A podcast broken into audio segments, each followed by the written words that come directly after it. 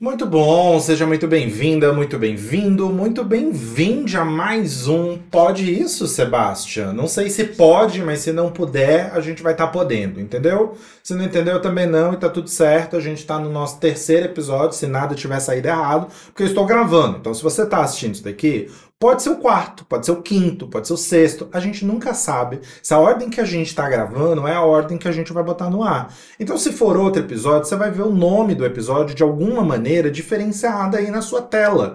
Ou no Spotify, ou no Google Podcast. Você entendeu o que eu quis dizer e é isso que importa. Hoje nós estamos com.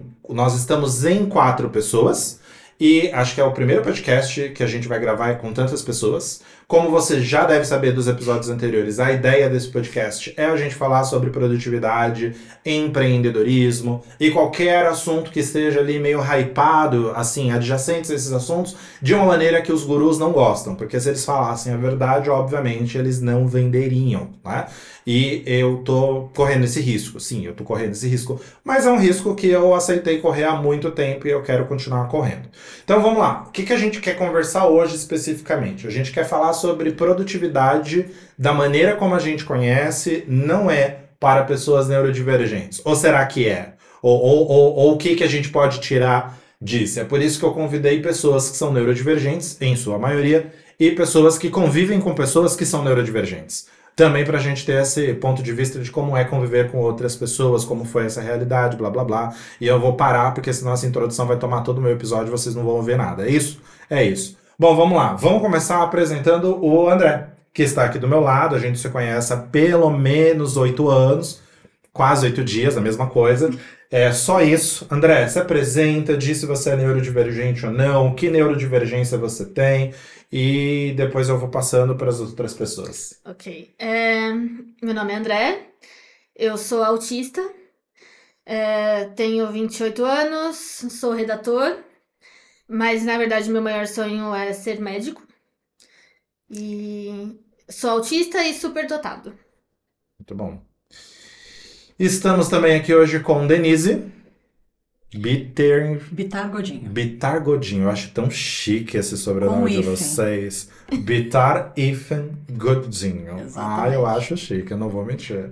Se apresenta, Denise, pra gente. Então, eu sou Denise Bitar Godinho. Eu não sou, a princípio, neurodivergente, né, pelo menos não investiguei. Eu acho. Né? uh, mas eu convivo com Juliana, né, e acabo sendo o suporte dela. Então eu tenho uma vivência, um olhar de fora sobre a neurodivergência. Legal, muito bom. E Juliana, que aceitou também o nosso convite. Eu sou Juliana, eu sou Juliana Vitar Godinho, casada com Denise.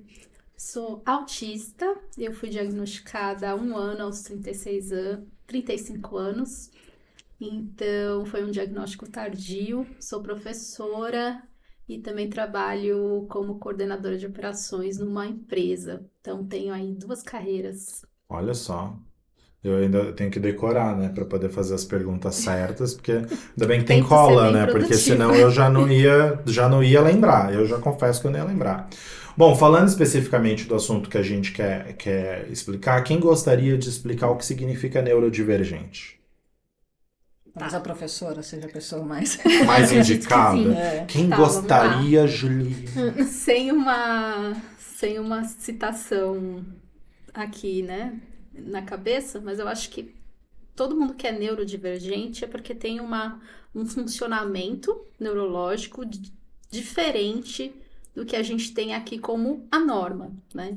Então, quando a gente fala dos neurotípicos, a gente fala de das, das pessoas que são aí tidas como na normalidade, né? Do, do, vou dividir aqui entre normalidade, mas pensem que eu estou usando uma palavra é, é a norma, né, do funcionamento normal, e a gente tem o, o funcionamento das pessoas que são autistas, TDAH, que mais a gente tem dentro do neurodivergente? TOD.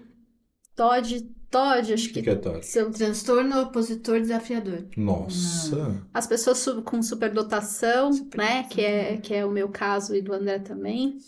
É, que é a dupla excepcionalidade, então é possível que você tenha neurodivergência com dupla excepcionalidade, então é possível ser autista com TDAH, né? Significa que o seu cérebro ele funciona de forma diferente que da, das pessoas da, que as outras pessoas e isso vai te dar algumas uh, pode te trazer algumas dificuldades em relação ao, ao, ao, restante do mundo, né? Porque o mundo ele foi feito para a normalidade. É, eu acho que o principal ponto aí, para complementar, do lado de quem não é, a princípio, neurodivergente, é que a forma de organização de pensamento, de visão de mundo do neurodivergente não concorda com a Isso. forma como o mundo foi formatado. Uhum.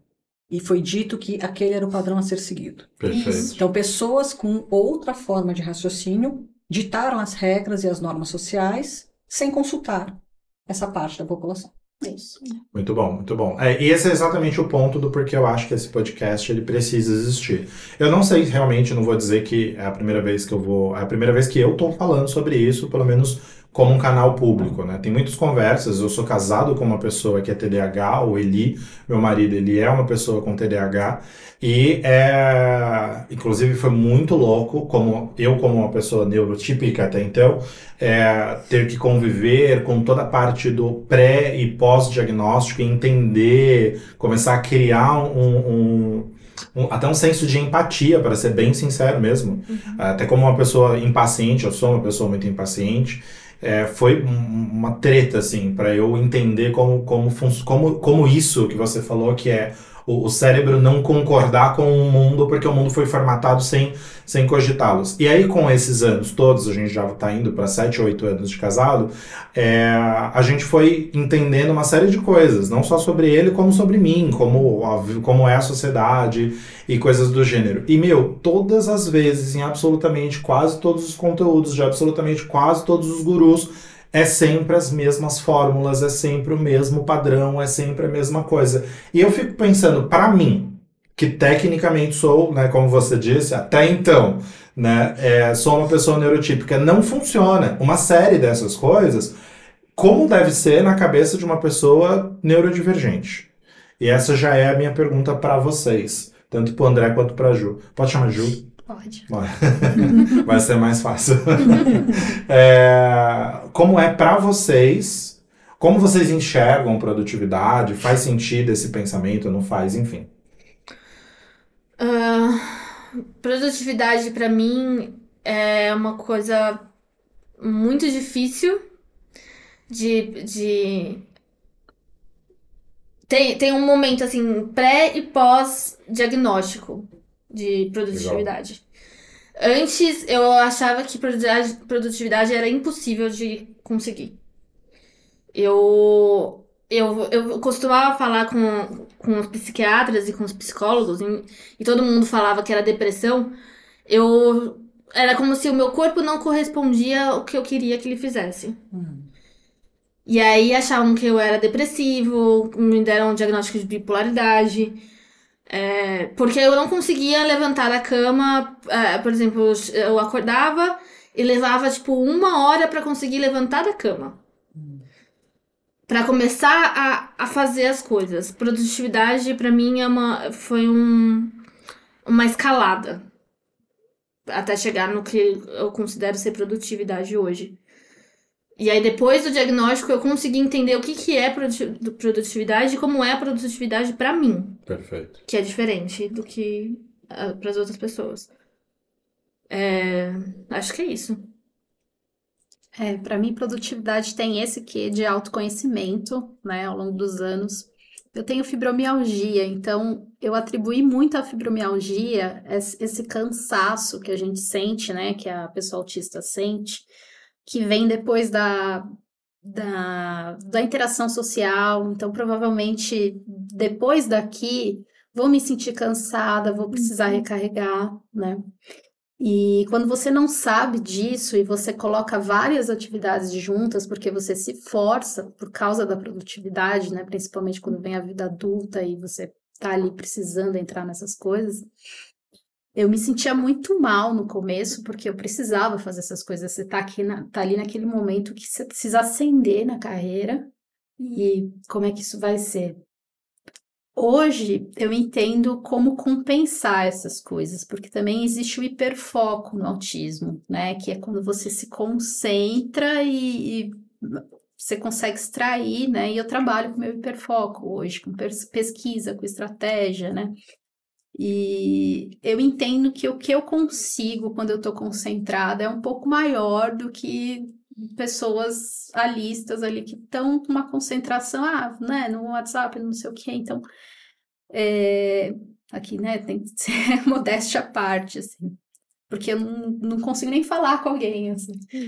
Então... Eu acho muito interessante se você puder lembrar como você me explicou que você tiver, tinha direcionado a sua carreira para coisas que permitissem picos Isso. de produção e vales de Isso. recolhimento. Durante toda a minha carreira, eu fui trabalhando em home office, então eu fiz mestrado, doutorado, e eu fui tendo uma certa flexibilidade na minha carreira com que eu conseguisse fazer, é, ter e trabalhando na sempre em, em, home office, assim. Mesmo quando o home office não era uma realidade.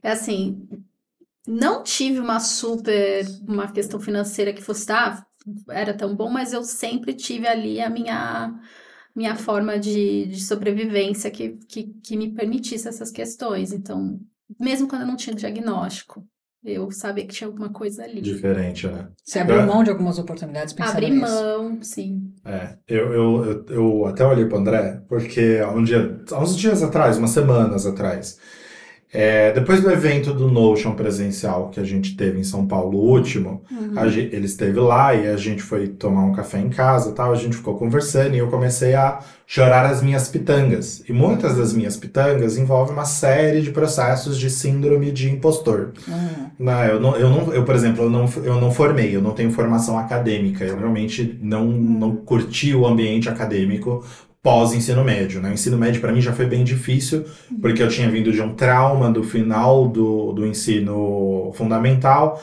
e o ensino médio, a idade, os hormônios, a, é, adolescência, tudo misturando ao mesmo tempo, eu não queria mais fazer acadêmico de maneira alguma. Tentei, não funcionou para mim. Eu não consegui trabalhar e estudar e eu não tive suporte financeiro para fazer um ou outro, sabe? Eu só tinha um, era trabalho. É, eu preciso ah. sobreviver.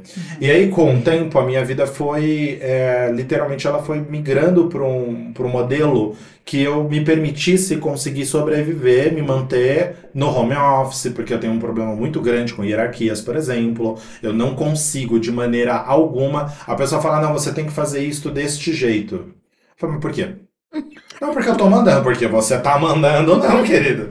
Tem que me ter um motivo. Mulheres autistas me convenço. são assim, em geral. E eu estava é, com. É.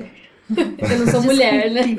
Imagina, tudo bem. Tá tudo bem, né? Tipo, mas, mas, eu, eu diria entendo. que não apenas mulheres é, autistas. Mas mulheres eu entendo. têm esse comportamento. Eu entendo Pessoas porque... autistas têm esse comportamento. Pessoas Sim, autistas porque têm... eu fui colocado como mulher a minha vida inteira. Então Sim, eu também, querendo ou não, eu entendo esse lado. Até, por exemplo, masking, que é uma outra coisa.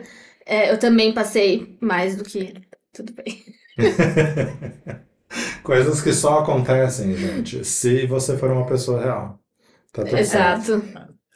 Mas é, é, eu acho interessante. Eu não sou neurodivergente, mas eu tenho uma característica que também me levou a esse mesmo comportamento e a gente se aproximou. Um dos pontos de, de aproximação foi esse. Eu tenho enxaqueca. Uhum. Né? Então, a enxaqueca também, de tempos em tempos, ela vem, você tem uma crise, você vai ficar improdutivo demais, né? Você não consegue nem sair da cama. Total. E, e eu também sempre busquei ocupações, busquei posições em que me permitissem ter uma corrida quando eu tô bem, quando eu tô bem eu faço tudo, tudo. e mais, uhum. para depois ter o espaço de não tô bem, posso ficar afastada e depois eu consigo recuperar. Total. Uhum. Né? E o home office ele é muito recente para mim, ele veio por causa da pandemia, uhum. né? Até então eu era a pessoa que trabalhava no escritório, mas as pessoas à minha volta já tinham a expectativa de que de vez em quando eu não estava lá. Uhum. De vez em quando tinha me dado uma crise, eu não estaria lá. Mas eu também me privei de algumas possibilidades. Então, tiveram oportunidades que surgiram que eu pensei, não vai dar certo, porque eu preciso ter uma certeza de presença muito maior nessa oportunidade do que eu consigo garantir. Então, você vai fazendo escolhas. Você vai se privando ou se abrindo, privando, abrindo, fechando mão, algumas é. oportunidades. É, e vai, talvez, ter uma carreira menos bem sucedida. Se eu comparar com as pessoas que tiveram a mesma formação e a mesma base que eu, né? Somente que eu comecei na auditoria externa, que é tudo muito padrão. Total. Se eu comparo com meus coleguinhas da mesma turma, a gente está em níveis muito diferentes. Né? A gente claramente vê que isso me tolhiu de algumas coisas. E eu queria comentar o que você falou sobre a faculdade e trabalhar. Eu acho que a faculdade ela exige muita organização. porque são temas diversos, horários que não são tão doido. padronizados, né? Você até tem uma grade semestral, mas de uma Dependendo de semana para onde outra você pode mora, mudar. vai ser uma coisa muito louca, Uhum. porque você tem transporte. Sim. Então, É. são muitas variáveis para controlar. E assim, é, diferente da escola que você ainda tem aquela coisa de, poxa, o professor de história passou uma tarefa, dá para você maneirar nessa? Na faculdade não tem essa conversa. Total. Cada professor tem a sua agenda, como ele vai É passar isso. aqui. ensina como fazer isso. Ninguém né? ensina como organizar, ninguém ensina como priorizar, como fazer seu tempo funcionar da melhor forma. Então, é isso. Se você ainda tiver que paralelamente trabalhar, aí que tempo sobra, né? Quantas colheres de. A gente fala que a gente tem lá um, um limite de De colheres. colheres, eu adoro. É. A teoria Quantas das A gente colheres falou de sobram? colheres Colheres. nos episódios É. aqui. Quantas Muito colheres legal. sobram pro tra- do trabalho para a faculdade? Se sobrar, Se sobrar. Hum. total. É, e a vida pessoal vira outra loucura, porque ela deixa de existir. É, minha vida falar. social eu não tenho colheres. Eu tenho o mesmo. o- o- eu- não sou uma pessoa, tecnicamente, eu não sou uma pessoa neurodivergente, mas é bem tecnicamente. Eu tô num processo. Por que bem tecnicamente? Você falou tudo que você falou aqui, eu já, eu já olhei pro André e falei. Por que, que eu olhei pro André e falei? Então, né? Porque a gente teve essa conversa que eu mencionei, e aí isso me abriu assim. Ele falou: por que, que você não vai fazer um, um diagnóstico? Porque tal, você tem uns traços aí, talvez, de altas habilidades. Muita coisa do que você tá falando eu passo. E muita coisa que a gente foi conversando, eu falei, mas André, eu faço tal, tal, tal coisa. Ele falou, pois é, e eu sou assim. Uhum. Ele falou, mas acontece tal, tal, tal coisa. Meu limite social é, depois disso aqui, acabou. É um dia, dois, pra eu me recuperar, pra eu querer socializar. Festa, balada, de jeito Sim. nenhum. Eu nem vou. É, eu tô num, num- num misto mais, inter- mais complexo ainda do que o seu. Porque eu me identifico com várias coisas da, Aham. que a Juliana sente, mas o social, pra mim, me recarrega ainda. Olha só. Então, assim, eu sou a pessoa que quer sair de casa, eu sou a pessoa que quer interagir. Eu fico bem quando eu tô interagindo. Claro que depois eu fico cansada, eu preciso Aham, de descanso. Mas na hora da interação eu tô bem. Mas você sabe que assim, ó, eu falo com a minha psicóloga e com as pessoas que eu sou um autista extrovertido. Hum. Legal. Porque eu adoro o Isso é social. muito interessante. Hum. Adoro. Eu gosto muito de estar com pessoas. Só que o meu cérebro não permite. Então, ao mesmo tempo em que eu gosto, que eu quero, que eu busco, o meu cérebro fala assim, opa, Cansa Parou. mais. cansa muito mais. Qual o seu limite, né? Entender o limite. Entender o limite foi muito, foi um processo muito difícil. Inclusive com produtividade, porque eu quero agarrar tudo. Um Eu quero fazer mundo. tudo. Só que o meu cérebro não deixa. Então eu entender qual era o limite e falar pra mim mesmo, não, chega, foi muito, muito E difícil. o difícil é que a gente acaba, por conta da produtividade, a gente acaba tendo que cortar no lazer, no que é divertido. Uhum. Porque cansa do mesmo jeito, ou cansa até mais. Então, já que eu tenho pouca energia, eu vou focar no que é obrigação. No que é pagar Exatamente. conta. E aí você vai deixando toda uma vida de lado. Isso. É, é aí que eu quero dizer que não funciona para todo mundo. Uhum. Já não funciona. Uhum. Quem dirá para pessoas neurodivergentes. Mas pensando nesse negócio assim, por exemplo, uma coisa que eu tava falando com a minha psicóloga até algumas semanas atrás, a gente montou uma planilha de atividades do dia, mas não só aquelas atividades mais, mais abertas. Uhum. Tudo, exatamente tudo que eu faço todos os dias. Bloco de tempo, assim? Tipo, De oito tempo. horas vou Sim, fazer tal coisa. Exatamente. Meio-dia tal coisa. Exatamente. É. Porque eu vou saber exatamente tudo que eu tenho pra fazer naquele dia e elimina a, a decisão Hum. De fazer aquilo. Então, já me cansa menos. É. Então, uma coisa que, por exemplo, é, vocês já ouviram falar daquele negócio do. Acho que é o Steve Jobs, que tinha a roupa tudo igual? Aham, já. Porque já não tem que escolher roupa. Porque não tem que escolher roupa. Isso é muito real. Uhum. Eu, quando Tomada eu não de tenho. decisão gasta uma E energia. é das coisas pequenas. Muita, muita. Da, é, de tomar banho tre- do- três vezes ao dia, todos os dias. O que a gente vai A pedir no comida. Exatamente. que a Mas gente assim, vai o que, que vai hoje? O que, pedir? que a gente vai almoçar hoje? Essa Tô é com uma fome, o briga que, que a gente vai todos almoçar? os dias Todo dia a gente tem essa discussão em casa. Eu- uma das minhas séries favoritas é The Big Bang Theory. Ah, Que foi uma- um dos personagens do Sheldon que fez eu pensar em buscar o diagnóstico. perfeito. Porque eu sou muito parecido com o Sheldon. Hum. E ele tem o- a- os pratos da semana. Sim, ele tem os dias da semana Das já dias definidos. semanas. Não só os pratos, como as lojas, As né? lojas. tudo. É tudo E eu fiz isso. re- regrado, disciplinado. E eu fiz isso. E aí, Muito gente, doido. é tão bom. E melhorou minha, minha, minha produtividade no home office de um jeito que vocês Ah, não assim, você fez isso já sabendo que você era uma pessoa autista. Sim, sim.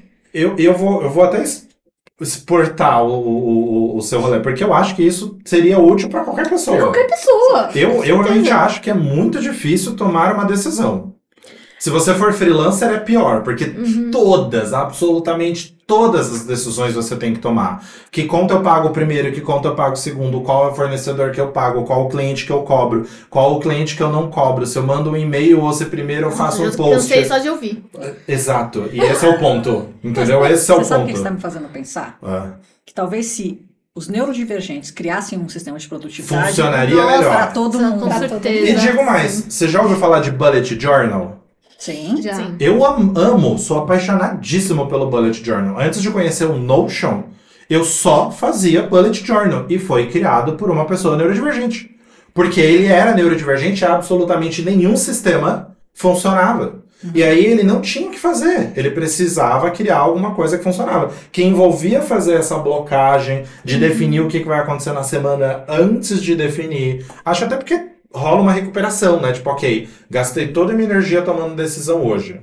Amanhã eu já não vou fazer isso. Amanhã eu vou gastar energia em outra coisa, Com certeza. em, em outro rolê.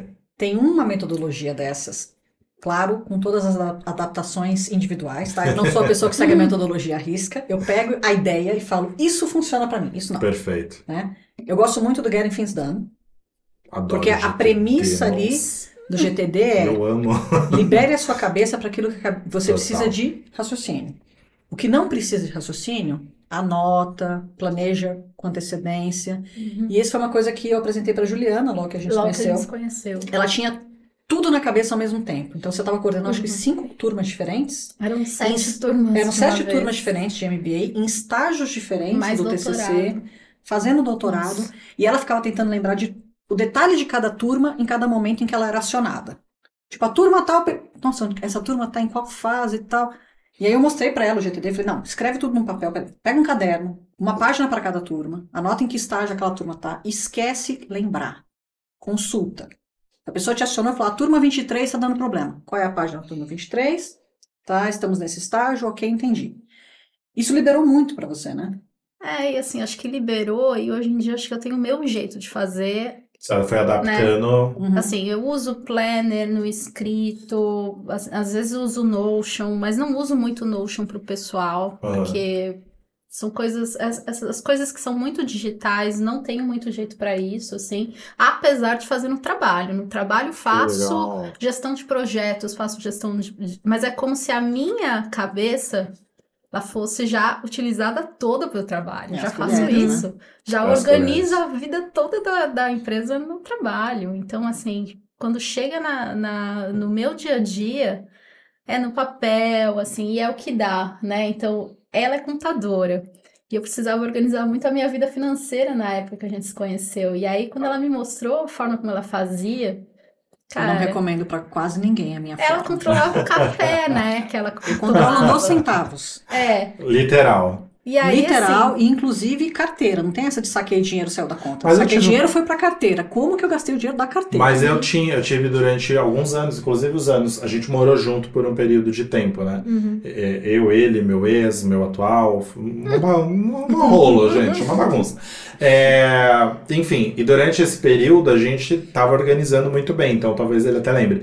Mas, Lembro. via de regra, eu, eu tinha essa, esse controle de carteira. Saiu de uma conta, vai pra carteira. Transferência. É, é. Ah, é. Hoje, as minhas contas pessoais eu não tenho mais tanto, mas é por, um, por uma escolha, ou talvez até por uma falta de escolha. Isso foi começando a consumir muita energia Uhum. de mim, é, muita energia, do tipo, nossa, vou colocar aqui que é 18 e 17.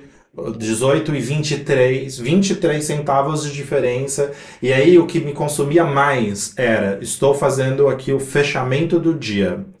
Porque eu tinha o hábito de ou fazer isso semanalmente, ou diariamente, ou dentro de algum período, dependendo do que é. E, fi- da pessoa física, nem tô falando da pessoa jurídica, eu faço das duas, né? E aí isso começou a consumir muita energia quando. Cadê os 23 centavos que estavam aqui? Aonde eu gastei esses 23 centavos? E abre todas as contas e vê todas as transferências. E mesmo que você tenha um sistema que você anota, você tem que comparar. Então você vai no seu lá. E aí, numa época que, se, que existia mais é, saque em dinheiro físico, porque houve essa época, isso era impossível. Ouve, tá? Não, Gerações futuras, saibam Não. que existia moeda, dinheiro, Dinheiro em papel. Não foi delírio. Então, Verdade. algum- ah, se você, se você está ouvindo ou vendo isso, vindo do futuro, saiba que. é, e nesse período era muito pior de encontrar esse valor, porque por um período de tempo eu guardava nota. É, eu sou a pessoa que guarda as notinhas e eu me estressei uma época quando nem todo mundo tinha a maquininha pra imprimir. E aí começou a dizer, você quer sua notinha? Não tem a notinha. Cada Isso começou a me estressar. SMS. Isso. Começou a me estressar. E aí eu criei um mecanismo que, assim, pequenas diferenças de valor eu chamava de descobrir, Ok. colocava fornecedor três interrogações Ok. e deixava rolar. Depois de um tempo eu até lembrava. Passava Olha um tempo eu legal. lembrava, ai, foi aquele pastelzinho que eu comprei ali na feira, porque não tem Mas notinha. você tá gastando uma energia mental inconsciente É. nisso. Sim, eu botei pra rodar aqui dentro, que é Ok. desesperador, né? Esse HD é bom. Esse HD ele roda, ele roda em background. Olha, bom, olha, bom. É, Eu jogo uma pergunta pra ele, ele fica ali no, na hora Tem do um bom banho, processador, entendeu? na hora do banho, na hora que eu tô lavando Segundo louça, plano ele tá ótimo ali, ó. É. Duas Mas- abas. Mas é a questão de adaptar o modelo. Então, assim, Com sim, eu certeza. controlo no centavo, eu sou essa pessoa, mesmo porque eu amo uma planilha. Depois que eu transformei Não minha te planilha num julgo. Eu só não, dashboard. sou, eu só não sou mais essa pessoa, mas não É. te julgo. Mas eu dava essas certas folgas pra mim. Tipo, se eu não tô lembrando, paciência, bem, eu não tô deixa. lembrando. Uhum. Nossa, eu ficava muito frustrado e muito frustrado, numa irritação muito tremenda. E, e a energia daquilo rodava o resto do dia. Hum. Então, por exemplo, antes eu fazia finanças de manhã, porque o meu me- melhor horário de produção é de manhã. Ah. Então eu queria fazer tudo de manhã, abraçar o mundo. Queria fazer tudo, tudo que eu puder fazer no primeiro período da manhã eu vou fazer. Só que não dá, é impossível. É, Simplesmente não dá. Você tem que descobrir o que é prioridade, o que não é prioridade. Uhum. Aí eu fazia finanças, e aí aquela frustração Acompanhava. nossa, o resto do dia. Aquilo acabava com o dia. Até eu realmente começar a não ter colher nenhuma. Uhum. Do ponto de, se eu fizer finanças de manhã hoje, o resto do dia eu não faço mais absolutamente nada. Mesmo que eu não, sei, não saia frustrado. Mesmo que tudo bata. Aquilo gasta tanta energia mental de mim que eu simplesmente não. Não, não, vai, não vai funcionar. Eu, eu deixo de lado e falo, ok, vou deixar pra fazer isso no final do dia, vou deixar pra fazer isso numa sexta-feira, vou deixar pra fazer. Então agora, e a PJ eu ainda controlo bastante. Aí é impossível. Aí Tem que controlar, né? Você tem que Uhum. dar para contabilidade, vai perguntar nota fiscal, da onde que vem. Aí, e para PJ eu sou chato, porque se eu era chato para pessoa física, quem dirá para pessoa jurídica. É, e, e aí hoje eu faço, mas eu faço semanalmente. Então Uhum. toda sexta-feira geralmente eu faço isso e de vez em quando uns dias ali no meio do, do dia, especialmente quando eu quero procrastinar, fazer uma procrastinação ativa. Perfeito. Procrastinação Eu adoro fazer produtiva. procra- Eu chamo de procrastinação produtiva. A gente chama de procrastinação ativa, mas é mesma Essencial, ideia. gente. Pra É mim é perfeito é isso. Mas o- uma Que é coisa que, que para mim o GTD ajudou muito, e eu acho que tem a ver com seus blocos, André, é, eu comecei a perceber que às vezes eu, eu tinha muita expectativa sobre o meu dia. De que às, das 10 às 9, eu estaria, da 9 às 10 aqui, 11 às meio-dia, almoço exatamente nesse horário, próxima coisa, próxima coisa. Se eu encher a minha agenda inteira com expectativas, é certeza que eu vou furar. Então, essa foi uma coisa que o GTD me ajudou a entender. Assim, não adianta eu ter expectativa sobre cada hora do meu dia. Veja, já, pra mim já é o contrário. É essa expectativa que faz eu ser produtivo. Hum. Porque eu saber exatamente o que vai acontecer no meu dia inteiro faz eu focar no que é importante. E é literal, é inteiro ou Inteiro. tem alguns blocos abertos? Não, assim, inteiro. Eu coloco exatamente tudo que eu tenho pra fazer no dia. Muito louco isso, gente. Eu, bloco do tempo é um negócio que nunca funcionou muito bem comigo. Eu sempre gostei de bloco do tempo, mas eu usava de maneira muito mediana porque nunca funcionou. Pra mim tem tudo. Tem, tem inclusive assim, tomar banho, escovar os dentes. Eu Uhum. acordo tal hora, eu coloco é, música, aí eu escovo os dentes, aí eu coloco comida pros Sirius, que é meu gato. Adorei o Tudo. nome. É, tudo. Eu coloco exatamente tudo que vai ter no meu dia. Caraca. E vocês falaram umas coisas, acho que você, ou você, eu não lembro, mas acho que talvez vocês dois. Vocês mencionaram uma coisa que eu sempre repito que tem a ver com autoconhecimento. Produtividade é, antes de tudo, ou deveria ser, antes de tudo, autoconhecimento. Porque, indiferente de neurotípicos ou neurodivergentes, mas é muito importante que a gente entenda e reestabeleça que o que funciona para mim não funciona para o outro, o que funciona para o outro pode não funcionar para mim e vice-versa. O que a gente tem que fazer é trocar, E mesmo, e mesmo dentro da neurodivergência, uma coisa, a, a minha psicóloga ela fala assim que o autismo é uma coisa escrota. Ela usou uma palavrinha boa, porque às vezes eu Excelente xingo assim, definição. bem pior. Eu Mas ela fala isso assim, é, ela tem um filho que é autista, e aí ela fala assim, é muito escroto porque você, se você colocar todos os autistas na mesma sala, Hum. vão ser cada um diferente. Muito Sim. doido. O conceito do espectro, né? É muito bizarro. É uma coisa assim, muito Que o espectro não é assim. né? Não, Ele é- assim, assim, assim, assim. Uma coisa meio multiverso, assim. É, né? com Tipo, certeza. Ramificações. Mas eu gosto da definição que o seu terapeuta, acho que deu, Hum. que nós, que não somos neurodivergentes, somos de Nárnia. Somos, somos de Porque o meu, Somos de o meu outro terapeuta universo. é autista. É, o terapeuta Ah, é que autista. da hora. Nós é que somos de Nárnia, entendeu? Olha, eu Faz concordo. sentido. Se você parar pra pensar, você falou uma coisa tipo assim: se todos os neurodivergentes se reunissem pra montar um sistema de como deveria funcionar, provavelmente o mundo Talvez funcionaria em eles- algum aspecto. Falando em produtividade. Porque a gente não, for- não montaria um sistema. Acho, que, acho que vocês não montariam um sistema. Vocês falariam assim. Funciona dessa maneira, funciona pra mim dessa maneira, funciona pra Sim. mim dessa maneira. Isso. E aí você vai dando essas opções pra todo mundo ir se adaptando e pegando o que faz sentido. Talvez demoraria um tempinho. Exato.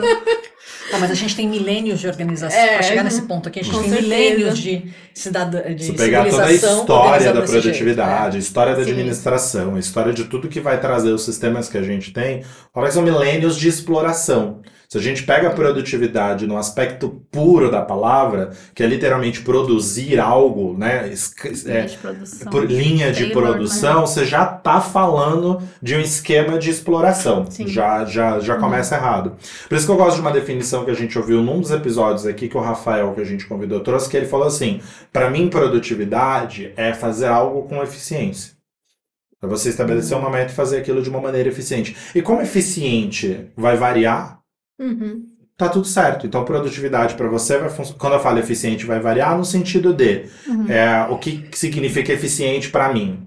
Vai depender da meta, vai depender do. Tem uma série de contextos que aquela meta ou aquele objetivo precisam estar inseridos para dizer o que é ou não eficiente. Então, não dá para eu dizer que produtividade funciona igual para todo mundo. Vai ter que ser diferente para cada pessoa, para cada sistema, para cada grupo social. Eu gosto muito, eu, eu, eu, eu sou a pessoa que vai de carona nas coisas com a Juliana, né? Ela tem um, um- um pessoal que ela acompanha lá do Verdade. Planejamento é. Selvagem, É, são podcasters também. são podcasters também, e tem um, um conceito uma vez que eu vi, que você estava acompanhando, que era é, não buscar a produtividade, sim frutificar, Frutificar. gerar frutos. Sim. Mais do que produzir, frutificar. É, porque a gente vem da, da questão do resultado, né? O que que isso vai gerar, mas o, o- fruto, ele tem uma... Eu não vou me lembrar da, da explicação delas, mas, assim, é uma coisa mais... O que que teu trabalho gera, né? Além do que, do que é teu, né? De, em termos de, de energia criativa, né? Porque quando a gente está falando em, em- do capitalismo, é, é o que você falou, linha de produção, aperto, aperto um prego e tal, mas Parafuso. hoje um, para, um prego, ah, parafuso. Ela tem É essa assim. dificuldade Não, com eu prego e parafuso. é. Mas hoje em dia a gente trabalha com trabalho intelectual e às vezes é um trabalho que é autônomo, né? E a gente perde essa questão do que o que, que vai sair de mim aqui, quais são os frutos, né? É muito mais do que só o resultado no fim do dia de uma tarefa, né? Muito Um legal. fruto que é, é longo e elas falam de métricas femininas, que não é só o resultado, É mais né? sobre o processo em si. É sobre o né? processo. Muito legal isso. né? Como é que foi isso? Do podcast? É planejamento selvagem, Planejamento né? Selvagem. É, o principal delas é o planejamento selvagem. É, o que eu acho muito interessante do que você está falando sobre o trabalho intelectual, que eu acho que essa é a grande fonte de frustração dessa geração, de problema de saúde mental que a gente está vendo. A produção, na época que ela era fabril, ela era muito objetiva.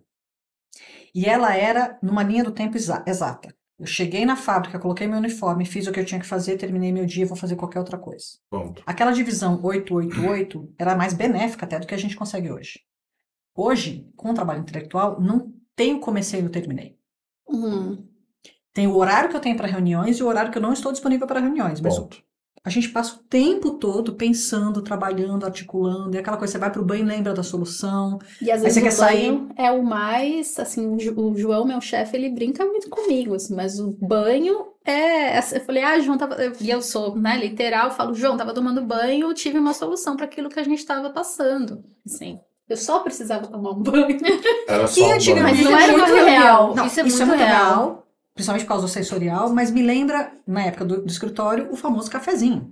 É, Era só levantar da mesa e conversar mas para neurodivergentes não tem o banho café, no né? escritório. Exato. Eu preciso do banho para me Então, para você, o sensorial E do aí banho já é vai entrar importante. no home office. O home office já vai ter mil coisas Isso, de benefícios. eu preciso do E do na banho. autorregulação, né? É uma É. coisa que é, é muito, muito, muito O que, importante. que é autorregulação? A autorregulação são, é, são coisas que a gente faz de várias formas que ajudam a gente a, a regular o sensorial. Então, toda a sobrecarga que a gente está tendo com luzes, pessoas, sons, é, tudo isso, a gente faz certas coisas, certas atividades, ou movimentos, ou às vezes palavras, para regular de novo e centrar a gente para continuar fazendo as coisas que a gente tem que fazer. Legal, Dani. A minha interpretação como alguém que convive com quem faz regulagem é como se fosse colocar de volta na frequência. Você tem uma guitarra, ela desafinou. É. Exatamente Você precisa isso. voltar ela para É afinação para exatamente continuar isso. tocando. E, Então e pode é ser. inclusive prazeroso. É muito agradável. prazeroso. Então pode ser tomar um banho, pode ser brincar com algum toy, pode ser gritar.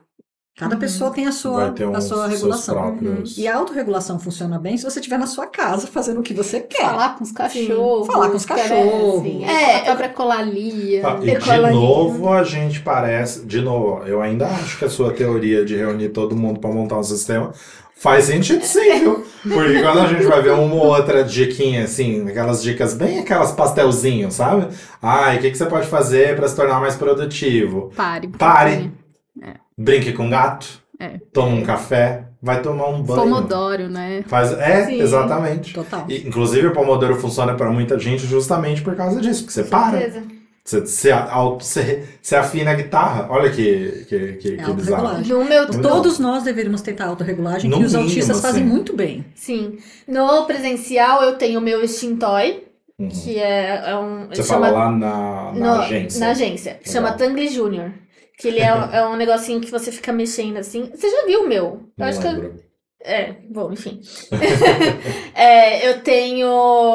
Eu me mexo na cadeira, que nem eu tô agora. Eu faço isso bastante. Isso me ajuda, o movimento circular me ajuda, me autorregular. E quando a coisa tá muito feia, muito feia mesmo, e aí eu tenho a sorte de estar numa agência que o, o chefe é TDAH e ele entende. Eu consigo sair de onde eu tô, ir na salinha onde tem um monte de puff e sofá, desligar as luzes e ficar lá um tempinho. Olha. Também tem Que isso ajuda demais. É, e aí, aí esse, esse ponto, você faz trabalho híbrido. Então você Uhum. tem um, um, um local físico para onde o lugar que você precisa estar. E você já é 100% home office. 100%.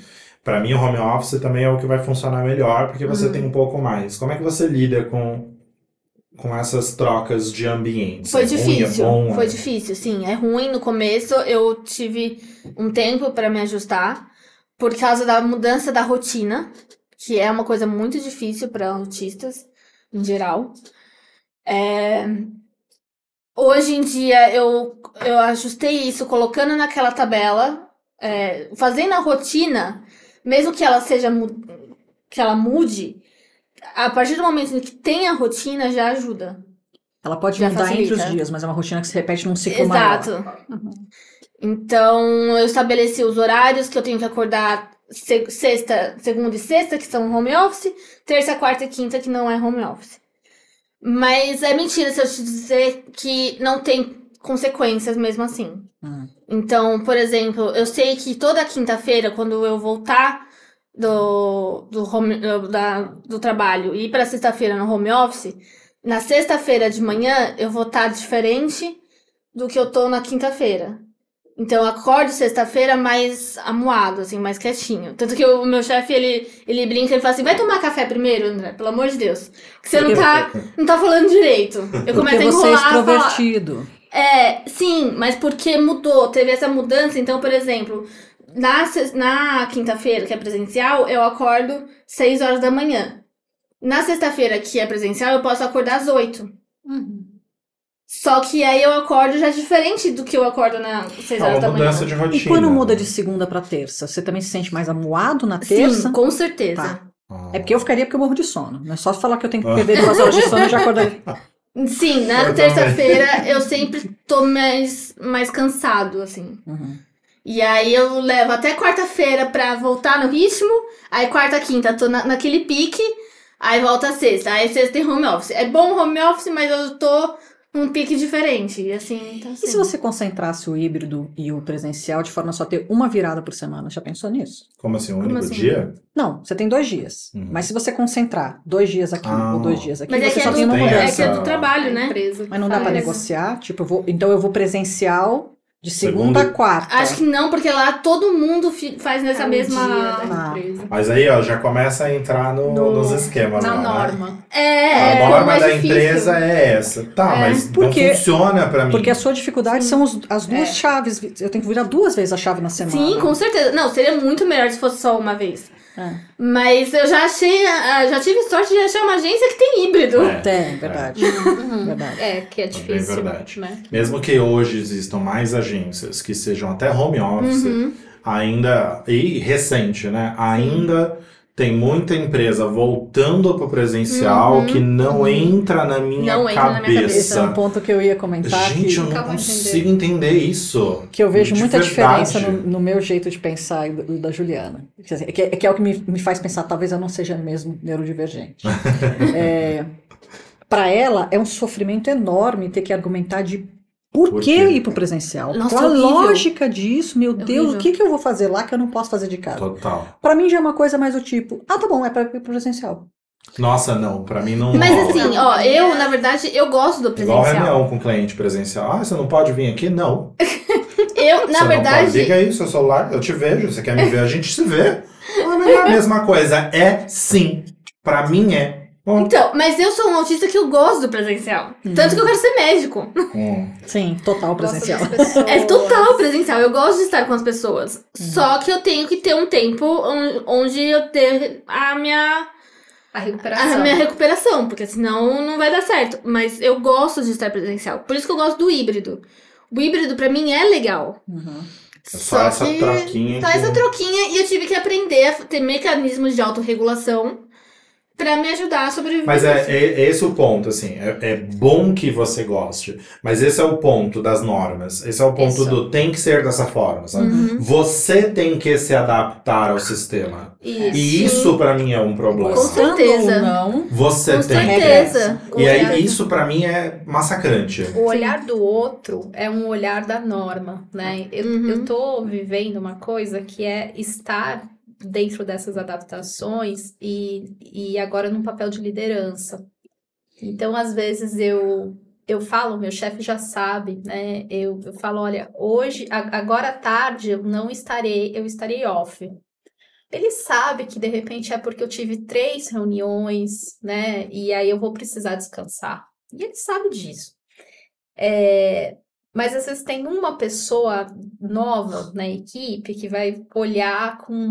Já vai olhar com ela. Hum, por Entendeu? que, que ela tem Folgada. esses privilégios? que isso, né? Especificamente a, Não, a é. situação que aconteceu ainda, mas Às vezes é uma situação assim, né? Sem a pessoa olhou pra detalhes. situação e falou assim: hum, você vai estar fora à tarde? Eu vou falar com o chefe, então. É, Não preciso falar com você. Vou a pular, gente vou aparecer. passa por situações do tipo que a pessoa não percebe que aquilo ali já tá acordado, né? Uhum. Você já que aquilo é uma adaptação, não porque você tá querendo fazer Sim. se ter uma vantagem, mas porque você é autista e porque você não tá dentro da norma que você precisa ter. E- Você tem direito àquela adaptação, inclusive. Eu tenho, eu tenho esse direito, né? A Juliana gosta bastante de colocar o laudo em cima da mesa. Não, Mas mas, é- que a gente precisa. É que a Mas gente Eu sei, eu eu sei. passo o tempo inteiro. É Né? necessário. É né? necessário. Entendi, Então, se eu super. precisar sujar de geleia, eu sujo. Exato. É, é, é, chega a ser até um mecanismo de sobrevivência isso. Porque Sim. assim, é, eu sempre falo, eu tenho muitos amigos autistas. E muitos ficam assim, ah, mas eu, eu não gosto de mostrar o laudo, tem que ter... Mostra o laudo, tem que mostrar mesmo. te- Você tem direito. Eu não sei se aconteceu com você, André, mas a, a minha irmã se descobriu autista também recentemente, mais tardiamente ainda que a Juliana, e depois de conversar com a Juliana. Ela tá com Olha 42 anos, Uhum. né? E a primeira frase que a minha mãe disse pra ela foi: tá, mas também não vai sair contando por aí. Ah, Eu, eu ouvi também. E ela, e ela tinha dito assim, mas eu tava louca pra pegar o laudo pra ir lá na minha chefe explicar por que, que eu tenho que ir pro híbrido, porque que eu não tô dando conta do presencial. Sim. Eu queria esse laudo pra ter esse benefício, pra porque é usar. uma questão de saúde, Total. uma Mas questão de qualidade de geral, vida. É muito questão de saúde. Tanto É uma que, assim, questões, antes. né? Desculpa. Não. Antes de eu descobrir que eu era autista, eu passei, pro, eu passei mal a ponto de ir no hospital. Eu, eu trabalhava numa agência presencial, trabalhei um ano nessa agência. Se eu fiquei 80% na agência todos os dias, foi muito. Porque o resto eu passava no hospital. Eu acabei tendo, descobrindo uma hipertiroidismo Nossa. por causa do- da minha ansiedade, que levou meu batimento cardíaco. E enfim, eu fui pro É UTI. saúde. É saúde. Não é frescura. Não, não é. Não é frescura. Uhum. E, e aí a, a gente até fala que no, no caso, pra você também, André, acho que é a mesma coisa que é pra Juliana, é um novo armário pra sair. Com certeza. E olha que eu já tive muitos. A gente sai de armários o tempo todo, né? A comunidade LGBTQIAP+, a gente como professora sai, A sai do armário em sai cada cada nova Turma turma. que a gente assume. Nossa E senhora. assim, eu ainda dou aula em pós-graduação, que as aulas são é uma semana, duas É. semanas. Então, a cada duas, Acabou. três semanas eu tô saindo do armário de novo. Putz. É um exercício, você vai ficar- ficando mais prática depois. Não, eu concordo, concordo. Eu, eu tô isso. Porque é tanta armário. É, é muito. Aí vai, é o armário da, da não monogamia. Aí é o armário da é, LGBT alguma coisa, entendeu? É, é o armário agora do, do autismo. Caraca, gente. Mas porque que é essa questão da normalidade. Então, quando houver Você vê- normalidade, Vai ter esse problema. Nenhuma É. criança vai chegar pro pai e falar, pai, descobri que eu sou, eu sou típico. eu Não espero- tem eu essa esperava conversa. que um dia isso acontecesse. Eu sou Igual típico. pai. Eu tenho uma coisa eu para te contar. branco e hétero. Cis, Tan, branco, tan, hétero, tan. típico. Não, não. Eu tenho, eu, tenho, eu tenho esse sonho, gente. Acho que eu deito pra dormir na cama, eu sonho assim, alguém vai chegar um momento que pra sair do armário a pessoa vai ter que dizer, eu sou hétero. Não, eu, eu, eu sonho num mundo, eu tenho um sonho. Um I dia, have a dream. I have a dream. um dia, todas as pessoas, independente de qual é a sua caixinha ou em qual armário está, todo mundo vai ter que sair do armário na adolescência, vai ter que se definir. Uma coisa divergente. Você chegou às 14 divergentes do, do- da série, da tá? série. Você chegou aos 12, 14, eu não lembro qual era a idade deles. Você vai ter que escolher É um. uma casa. Você uma vai ter que casa. dizer, então, tem uma série de caixinhas para você clicar entre questão de sexualidade, identidade de forma mais abrangente, ser ou não ser do espectro. Tem uma série de caixinhas para ticar e todo mundo tem que se posicionar. Porque assim não tem Total. diferença. Acabou. Todo mundo vai passar pela mesma ansiedade. Mesmo que você seja hétero mesmo. Você não pode dizer antes. Não. Tem que dizer E ali. ninguém pode assumir Gostei que é. desse. Eu gostei. E ninguém pode presumir. Assumir. Ah, eu gostei. pode Adoro. presumir. Com Eu acho que certeza. a gente pode- fazer um A statement. gente pode comprar um- uma ilha, entendeu? Ir pra lá e instaurar esse sistema. Mas você sabe que eu, teve uma época, eu tava ouvindo. Eu, eu, eu entrei em muita comunidade do Facebook de autismo, né? Quando eu comecei a. Hiperfoco. É, Total. pois é, sim, nossa, total. Aí, numa das comunidades lá, eles estavam falando de é, construir um sítio. Hum. Assim, mas ninguém ia se aguentar, porque eles não se aguentam nem nas comunidades. Fala, aí você pega, é, precisa. Não, mas aí precisa das pessoas É, né? típicas para mediarem sem Ah, o sim. suporte. É, mas aí não é ideia, Porque- né? e, e vamos considerar. Não, mas aí eu tô numa posição de, vamos- de servir. É, é. Mas mesmo assim, vamos considerar seres humanos juntos só funcionam em bate-papo, mesinha de bar e por tempo limitado. Olhe porque lá. vai É. virar briga, vai virar alguma coisa. Baixíssimas barreiras de saída. Ba- exatamente. pra sair é rápido, não tem problema, é isso. Mas, gente, é, a gente tá chegando ao fim, o que é uma pena. É. Porque isso daqui tá de um sabor, de uma maravilhosidade, que acho que a gente até pode repetir depois, fazer um outro podcast, só pra gente ficar 2.0. Bate- é, só pra gente. É, passa um tempo de o que, que a gente mudou desse, desses pensamentos ou não, né? Eu, eu chego à conclusão, eu queria saber se faz sentido pra vocês ou não, que o mundo, obviamente, precisa de mais empatia. Não é uma conclusão que eu chego, é uma conclusão que a gente sabe, né? Mas o que eu quero dizer é, é, enquanto houver normalidade, e isto é a norma, dessa forma que tem que ser, menos inclusivo naturalmente o mundo é. É, o, o que, que- o que, que a gente, dentro dos nossos papéis, consegue contribuir para quem está ouvindo ou para quem está assistindo com qualquer coisa? O que, que a gente acha que essas pessoas precisam saber? O que, que vocês acham que essas pessoas precisam saber? Ou para fazer, ou para falar, ou para estudar? O que que. Como, como elas vão além desse podcast? Elas vão atrás de um livro, elas vão atrás de, um- de uma pessoa, elas olham no espelho e caem na real? Qual é? Eu acho que a primeira coisa que deve ser feita é não presumir. Uhum. Boa. Nada. Nunca Pergunte. nada. Pergunte. Boa. E, e em caso de autistas, pergunte de forma literal, de preferência. Desenha. É bom. É bom, é de verdade muito bom. Mas assim, eu acho que a primeira coisa é perguntar assim, é, com a mente aberta e é, de forma sincera. é, fazer todo tipo de pergunta que você quiser, porque eu não tenho problema em responder. Eu acho que é, é a melhor forma de, de começar esse. Eu tenho uma sugestão, assim, talvez um pouco polêmica. É, não siga as publicações, é, vídeos, programas sugeridos pelo algoritmo, porque eles Justo. reforçam o que você já conhece. Peça indicação para outras pessoas. Legal. Então, é, é, a no- o nosso, nossa timeline do, do Netflix é muito interessante, porque ela é, é bizarra, né? O algoritmo não consegue fazer uma sugestão muito clara para gente. Porque a gente- vocês vão nas, nas a gente vê sugestões de coisas muito outras diferentes. pessoas. Porque a melhor forma de você conhecer Legal. a realidade de outras pessoas, às vezes, ainda é pelo lúdico. Ainda é através de um personagem. Então, talvez eu não tenha acesso a uma pessoa divergente, né, ne- ne- neurodivergente, ou talvez eu não tenha acesso à comunidade LGBTQIAP+, no meu convívio. Mas um personagem com o qual eu me identifico, que tem uma história, pode me ajudar a entender isso, né? É, eu acho que nesse caso de representatividade, eu acho que é interessante buscar primeiro representatividades é, na, na parte de cinema e séries, coisas assim, de atores e, é, que fazem parte desse, da neurodivergência. Porque É que eu acho existem. que aí existe. Eu acho que aí é, é muito, muito sutil para quem nem sabe o que é ser um di- neurodivergente, nem sabe o que é ser de alguma forma diferente do que ele é. Eu É, acho que mas, cabe. mas eu entendi seu ponto. É que, tipo, Sim. a gente tem uma questão. De representatividade. É, e, e, e quando a gente fala sobre, sei lá, um Sheldon da vida, a gente tá falando de estereótipos muito específicos. Quando a gente fala de um atypical, a série, a gente tá falando de estereótipos muito Uhum. Dr. específicos. Murphy. Da- pois é, Exato. então esse é- esse é- eu entendo que existe uma problemática, mas é, entendo o ponto dela, porque se você não tem contato com nada disso, Uhum. fica até difícil de você sair disso. Sim, não Porque é. você vai, você vai, você vai entrar nisso e vai sair disso. Eu não sei se tem uma solução, tá? Também não É, tô é um trazendo. pacote de entrada, talvez, né? Eu gostei É, é bem muito do, Baby steps. do Amor no Espectro. Ai, eu amo Não conheço. filme. É, filme? legal. É uma série. É uma série, documentário. quase um documentário. Amor no espectro. Isso, que vai mostrando como que, que pessoas no espectro se relacionam, Uhum. né? Vão, vai Olha, ajudando essas legal. pessoas a, a arranjarem relacionamentos, assim.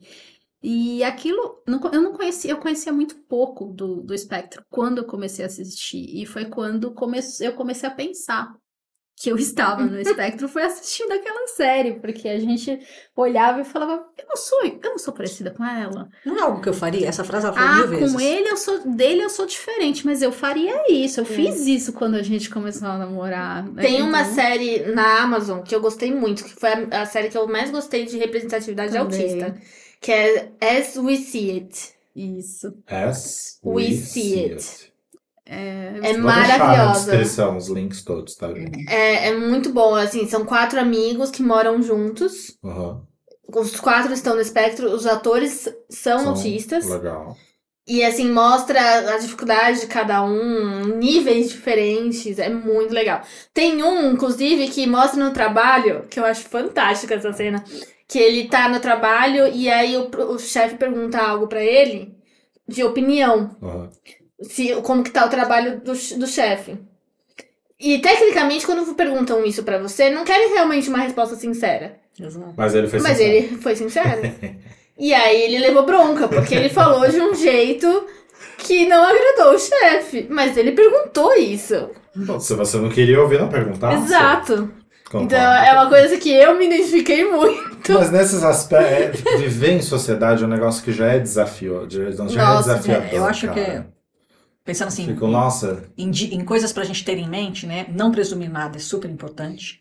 Mas acho também a gente deveria conseguir emanar isso pra todo mundo, que não existe uma única forma certa. perfeito. Toda vez que a gente define o que é certo, o que é errado, a gente está criando uma nova norma. Uhum. A norma é o problema. E naturalmente ela, ela tá isolando várias coisas, várias E pessoas. ela é sempre socialmente Uhum. construída. Total. É essa porque alguém quis que fosse.